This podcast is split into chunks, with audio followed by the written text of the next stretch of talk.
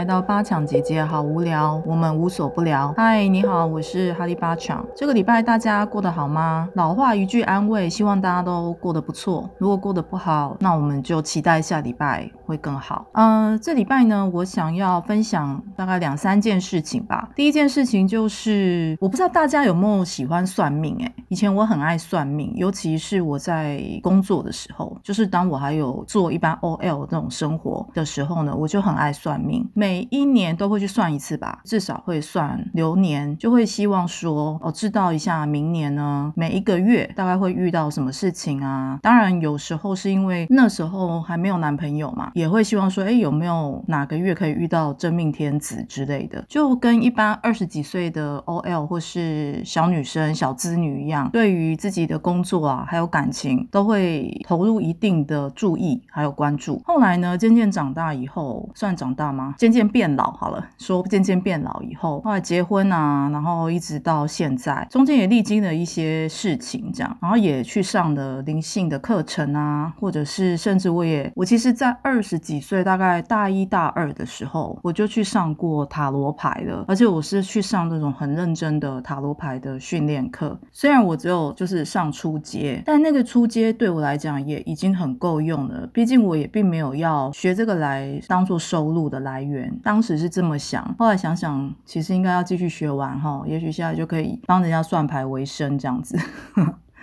如果有玩塔罗牌的话，其他牌卡通常也会去玩一下，哦，像什么奥修牌卡啦，还有什么天使啊，天使系统就一堆牌可以玩这样子。那像到最近这五年，发现市面上也一堆牌，可能是有进口越来越多的牌。那二方面是也越来越多人投入这种灵性的生活，或者是灵性的商品。我们在成品啊，或者是一些所谓灵性商店，也会看到越来越多各种不同的牌卡。说到牌卡，我最最近又购入了一个，其实我已经好几年没有买牌卡了。刚开始玩塔罗牌的那五六年之间呢，我也买了一些，比如说天使牌卡啦、神谕卡啦，就是那种那个年代还算蛮夯的那种卡片。然后那时候卡片虽然选择很多，只是自己也不知道怎么辨认嘛，就看别人玩什么，或是看到说哎有兴趣的就会入手。那种牌卡如果是好一点的纸质哦，通常都不便宜，一副可能上千块啊都有。那我前阵子啊，虽然已经很久没有买牌卡了，因为我后来就规定自己说不要再买这么多牌了。我也不是每一副牌都会拿出来玩，或是有时候会拿出来给朋友玩。但是后来我也懒了，就好像是我遇到困难尼尼瑜伽之后，我对于这些玩牌的事情就越来越没有兴趣，所以我就几乎把我所有的牌都放在柜子里面收起来。上个月呢，我就去逛成品的时候，发现哎，有一副牌卡就是很吸引我，就是好像是祖先的牌卡，它其实是有一点印第安风格的那种画风，然后里面有一些不同的类似像原始部落他们的一些图画，然后它再赋予一些意义。当然了，因为牌卡是人类设计的嘛，他爱怎么设计每一张牌卡的意欲都有那个作者的道理。像我也会被，比如说，尤其这几年啦，我就很容易被祖先啊，或者是是印第安，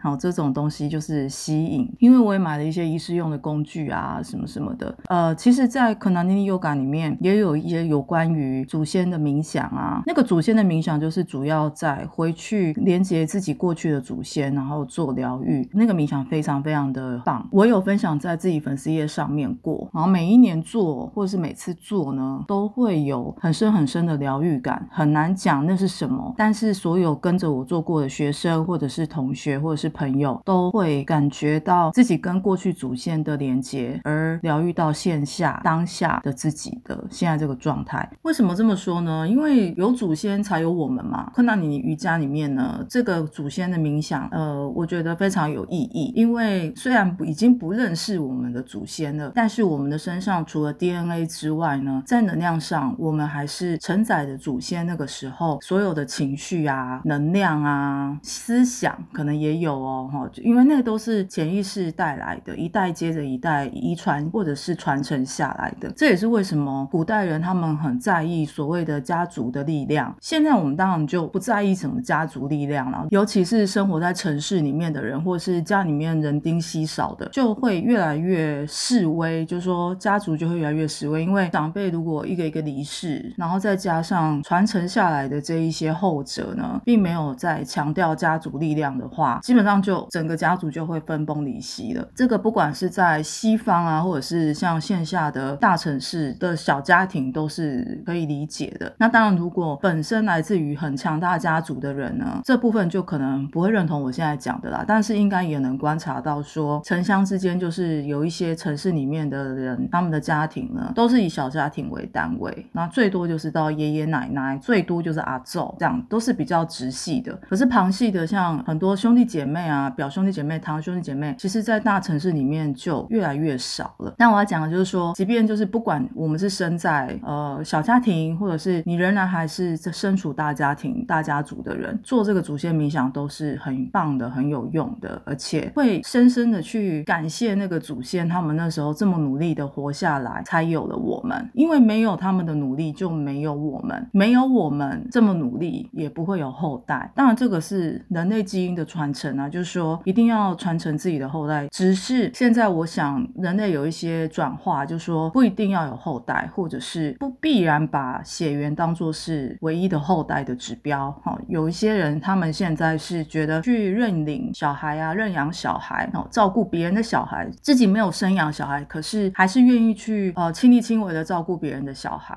好，所谓别人小孩就是不是自己所出的，不管是认养还是领养，那都是别人的小孩。呃，先讲讲一下这个定义。呃，只要不是自己所出的小孩，我们都算别人的小孩。这里讲的是先讲定义，并不是要否认说你认养小孩，你你没有把他当小当当自己的，不是这个意思。只是我们先从比较客观的立场来解释一下，就是我在讲的这些事情。所以也就是说，现在的人类有一些人类呢，已经转化到我不必然要有自己所出啊，跟自己有血缘的孩子。我仍然愿意去照顾别人的后代，因为别人的后代也是人类的后代。这个是非常用广大的视角在看这件事情，是用非常高的视野在看这件事情。也就是说，当我们愿意去照顾别人的小孩，或者是爱护别人的小孩的同时，不需要就说哦，要求每一个人说哦，那这样子的话，呃，每个人都要把别人的小孩当自己的小孩去照顾，也不是想要强调这件事情，而是说现在地球上有一些人类。已经可以做到这个地步了。的确，也有别的人类不能、无法，哦，就是会觉得我只照顾我自己所出的小孩，好，那别人的小孩干我屁事。别的小孩就是我不想管，无力去管这些东西，顾自己的小孩都来不及了，我没有时间去管别人的小孩。但是呢，站在比较广义的立场来说，如果所有的人类能够把别人的小孩也当做自己的小孩，不要讲照顾，就是去爱护或者去关心，如果有这。样的心情，整个人类的后代都是自己的小孩，反之亦然。就是所有的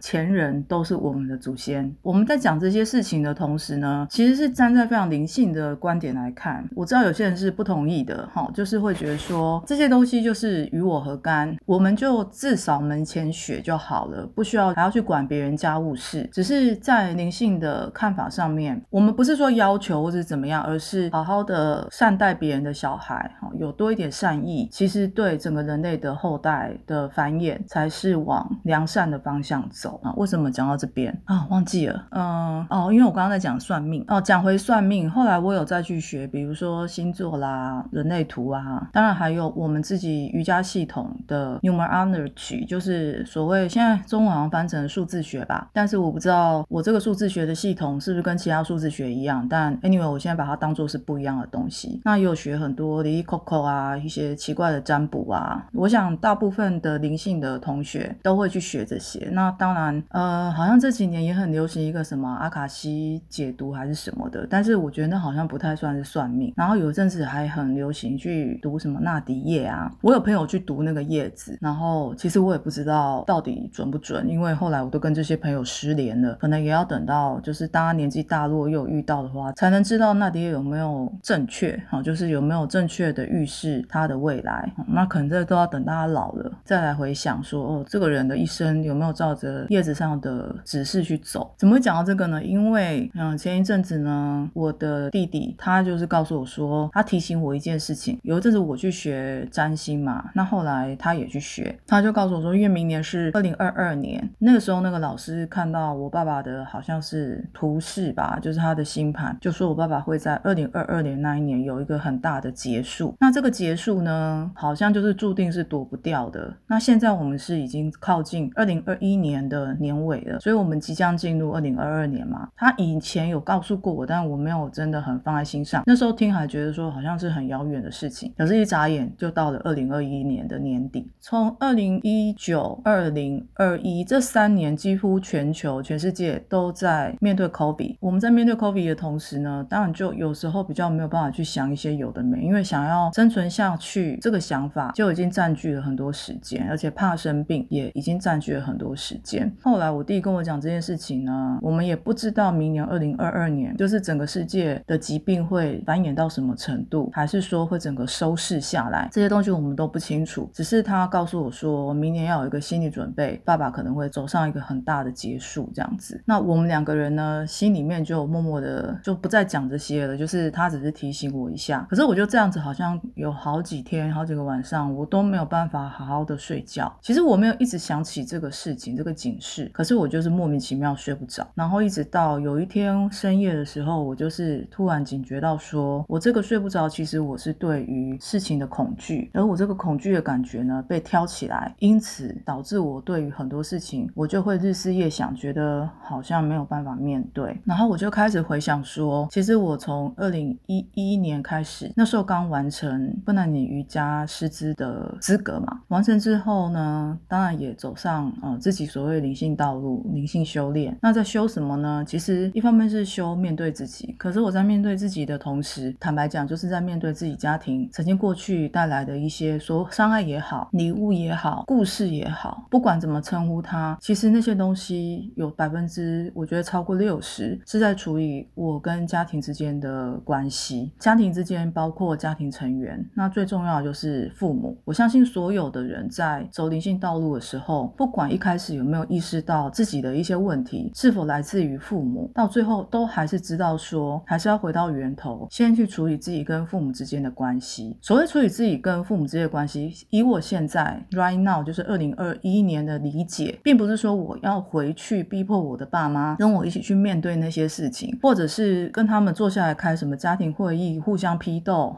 互相批判对方说到底给我带来什么样的伤害，或者是他们曾经做过什么错事在我身上，不是这样子的，而是在整个灵性修炼过程中，都只有我自己在做这件事情，因为那个就是我自己的事情。虽然是父母带给我的问题，或是带给我的伤害，或是带给我的故事，带给我的礼物，带给我的命运，但是我终究必须要负起所有的责任，去把这一些后续的事情、后续的这一些创伤所引下来的影响，我要好好的去处理。我要好好去处理，是我想对这些事情站在这这个时间点，无论你疗愈的时间点是在什么时候，就站在那个时间点回去负起那个责任。当然，有时候过去的伤害可能是在童年或是非常年幼的时候，甚至没有记忆的婴儿时期，也许有有可能。只是在这整个过程里面，我们要回去疗伤，都是疗自己的伤。那个自己的伤虽然来自于别人，但我总要自己去把那个伤口处理好，我才能往下走，或是我才能回头去面对那一些人，或者可以选择不去面对那些人，这都是可以选择的，并不是说今天做了疗愈，我就要去大和解，或者是我就要去大批斗，或者是我就要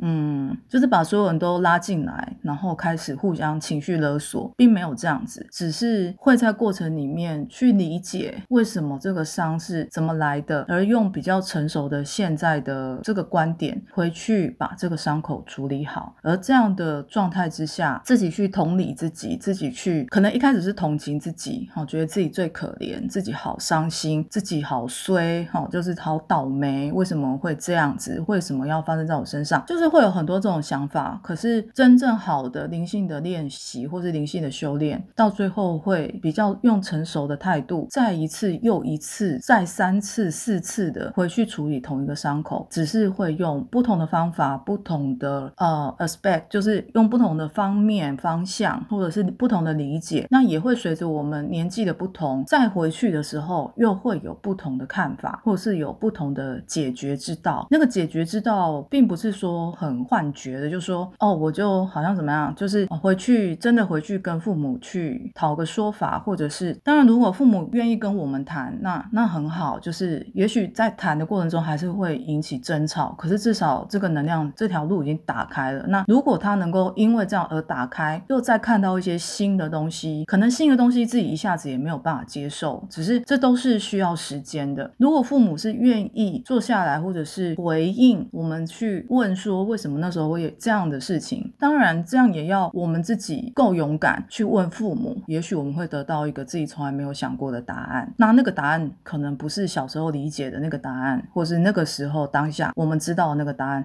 那个答案可能在那个背后，还有父母他们自己的答案，或是那个当事者哦，那个对象他背后的答案，这些都是我们不知道的。好，我现在刚刚讲的都是说，可能在灵性修炼上，我们可能会走我自己啦，好，就是会走已经走过什么样的过程。那那个过程，嗯，比如说我现在可能还在走嘛，只是可能已经处理过的事情，可能会再跳出来要需要再处理一次。为什么？因为那个深度跟广度是不一样的。我也问过我自己，我到底要处理到什么程度？才叫够了，就是这件事情可以停下来的。我现在的年纪，比如说二零二一年现在，我想要回答过去我曾经问过这个问题的我自己，当下如果觉得已经够了，那就停了。总有一天会因为时间的积累，它又会再跑出来。只是它跑出来在某一个时间点的时候，自己是不是能够有足够的成熟，跟比较仰赖在自己过去到底处理这件事情有曾经有多深，或是曾经有多么的真实，再一次。面对它，因为可能同一个问题会出现无限多次。如果你当下已经觉得够了，我处理完了。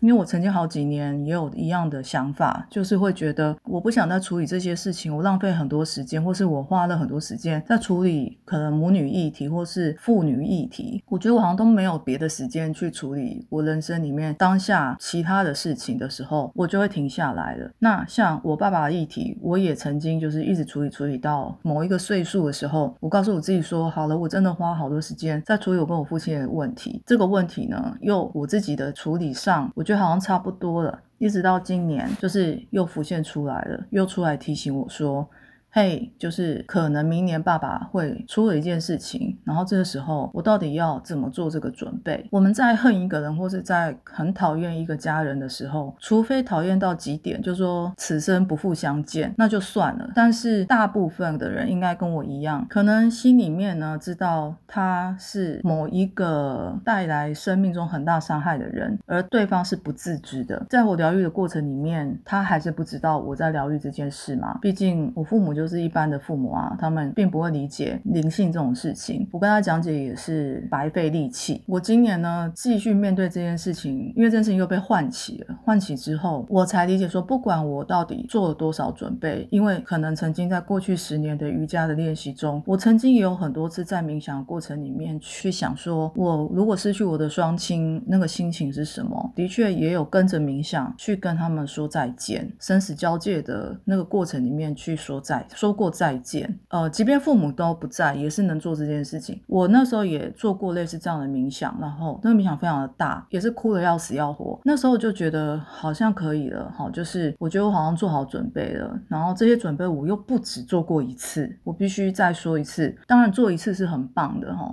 能够做一次很大的冥想是很棒的，很大很深的冥想，我是指。可是我不止做过一次了，哈，以及包含我刚刚讲的最开始讲的，比如算命的时候也会算到。或者是呃，当然有人说算命是参考用的，呃，这我同意哈。就是我只是在讲一个线下我的感受，算命也会算到，然后冥想也做过了，曾经回去这样子一次又一次的准备，还有我刚刚节目刚开始的时候我说，呃，祖先的冥想，其实那些东西都是已经做了，我认为啦。就是做了比一般人还多的准备，可是真正在我时间在倒数的时候，离二零二二年也才剩一个多月而已。最可怕的是并不知道什么时候会发生，并不知道什么时候会发生这件事情对我而言当然是可怕，但是我已经习惯了，因为呃我的父亲，我的爸爸他就是一个不定时炸弹，这个我已经被他训练的很足了。只是说，当我真心真意的再一次的在今年我再去面对这一件事情的时候，去等待这个预知，去觉得很焦虑，很多恐惧。这个恐惧是突然发现，无论我学习再多，准备再多，我都还没面临它的时候，这个恐惧非常的蔓延。那更何况是真正已经经历过这些的人，或者是正在经历这些的人。我要表达的是，这种事情无论我们准备多久，都没有准备好的时候。所以不要自责于自己失去亲人的那种痛苦，说为什么自己走不出来，也不要觉得说自己到底是要多勇敢，假装很坚强，觉得说哦，我失去亲人这件事情好像在别人看起来没什么，那我就要装没事。其实这个都是现代社会，就是这种工商社会带给我们的这种很不好的礼物。这个礼物当然一方面是要我们学会坚强，不要示弱。可是当我们真正面对亲人在准备，你知道你要。准备失去他，或是你不知道你什么时候会失去他，甚至是你突然失去他了，以及你已经失去他的那个时候，不用告诉自己说要多坚强，也也不用告诉这样的人说你必须去克服对死亡的恐惧，因为怎么准备都没有用的，怎么准备都没有用，我是不是就不用做那些事前功了呢？我并不这么觉得。比方来说，我自己做的这些事前功，我会感觉到失去双亲准备中的那种伤心，我会不停的去想说，哦，这个就。就是我的恐惧，而。我要知道我要怎么面对这些恐惧。我面对恐惧，并不是说我要装坚强，而是我要跳入这个恐惧里面，跟他在一起。跟他在一起之后，我才得以解脱。这个是我现在的想法，也不一定。也许明年我又变了。只是我现在在想，我不想要再告诉任何人说，请你要坚强，请你要勇敢。当然，有一些小事情是要坚强跟勇敢。我们总也不能每件事情都玻璃心。可是，在人生的大事上，我觉得是。失去双亲，无论你跟这个双亲，或是你跟这个亲人，或是直系血亲，好，你的爷爷奶奶、外公外婆，无论亲不亲，我们必须在这个过程里面理解，他就是变成了我们的祖先。台湾人说嘛，就是先去做仙嘛，好，先去做仙人。基督徒说就是先去天堂。但站在整个大灵的状态，灵是 spirit 灵魂的灵。站在整个大灵的状态下，其实这些灵魂就是回到大灵去了，然后在那边不一定等我们，因为他们可能想去别的地方啊，因为他们脱离肉体的这个滤镜之后，他们会有别的选择，也不尽然就是他知道我们在世间存在的亲人之爱。但是我在想，有一些灵魂，他们回到所谓的大灵之后，他们的想法应该因为已经脱离滤镜了，他们总会有自己。其他的灵魂规划，或者甚至没有规划，他就只想在那里存在，而他对我们的感情也不如在有肉体的时候那样深刻。只是他知道我们曾经是他的亲人，而这样的状态下，如果我们做祖先冥想，或者是祖先业力的去除，这些事情都是好的，因为无论那个灵魂他回归大灵之后，他变成什么，这件事情都都是他的事。就像我们无论是活着死了，那都是我们自己的事。同理可证，无论这个。创伤或是快乐也都是自己的事啊，所以这我才会讲说，不管是谁给你这个快乐，谁给你这个悲伤痛苦，终究要做的就是自我面对。在这个过程里面，我们难道就不去成长吗？虽然知道不管做什么，就是失去双亲的当下，是没有人是可以觉得很轻松，或是好像说哦，因为我之前做过很多很多的疗愈，我之前做过很多很多的冥想，哦，我还炫耀说我做很多大的冥想，那个冥想又大又深，多了不起。好啦，就像这些都是炫耀文好的，但那个恐惧来的时候，会知道那些又是什么呢？我是谁？我是什么？都会在这里面时时刻刻的询问自己，并且要知道去觉察，即便觉察到这个恐惧，也跟他一起掉落。好，这个是第一个我想要分享的，讲的有点久哈，也是有点拉里拉扎的，希望听的人可以理解。那第二件事情呢，我想要分享就是我曾经很久以前，大约在六七年前吧，我看过一个故事，然后这个故事呢，我非常的喜欢。那最后呢，可能就跟大家分享这个故事。这个故事呢。他要讲就是说心善，善良的善，心善比风水还要更厉害。我不知道大家相不相信风水，我是相信的啦，但是不是非常迷信，会觉得如果家里面的东西可以照着一些风水基本风水去放去看，那我觉得 OK 的。可是不会到说迷信到说，就是每件事情就是即便动不了的地方，也要照着风水去做，然后大费周章花很多钱，是不至于的。可是那时候我看到这篇文章的时候，我就理解说，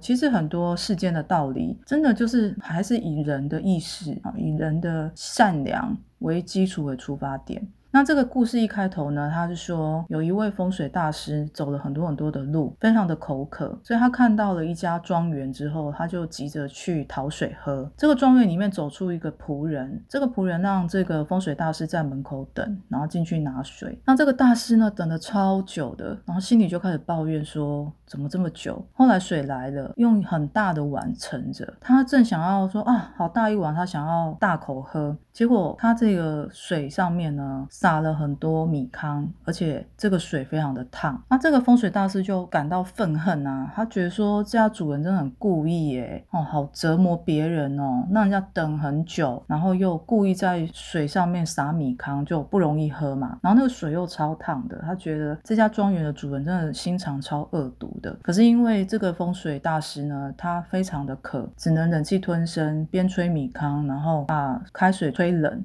一点一点的喝，最后好。不容易喝完了，这个大师离开前就做了法。他觉得说这一家人这个心肠如此恶毒，我要在风水上呢把它调成了如墓地，墓地就是坟墓了哈，像坟墓一般的，永远没有出头之日。又过了若干年以后，这位风水大师因为又路过这个庄园，没想到呢，他路过的时候发现这里花红柳绿的，比之前更加欣欣向荣，一片吉祥。那他就吓到了，他想说怎么会这样啊？他感到困惑，于是他就要求见这个主人。并且告诉这个庄园的人说，当年呢，他有经过这里，并来讨水喝，而且下了一个很不好的风水在这里。那这个主人就出来了，他就是一个老太太。这个老太太听了以后，听了这位风水师说他曾经对他们做过什么，就微笑说：这边一带方圆几公里呢，其实都没有人家。你要是走到这里的话，一定是走了超多的路才会来这里，而且你会想要马上喝水。其实这样的想法对身体是不好的。让你等呢，等一下呢，其实是为了。平息你的气息，让你稍作休整。冷水呢，其实在这个时候如果喝下去是伤身的，因此我给你一个开水，加上米糠是为什么呢？是希望你慢慢喝，因为一下子大口喝水，不管冷热，对身体都是有害的。这个风水大师以后听这个解释之后呢，他就十分的汗颜，而且非常羞愧。从此以后呢，他就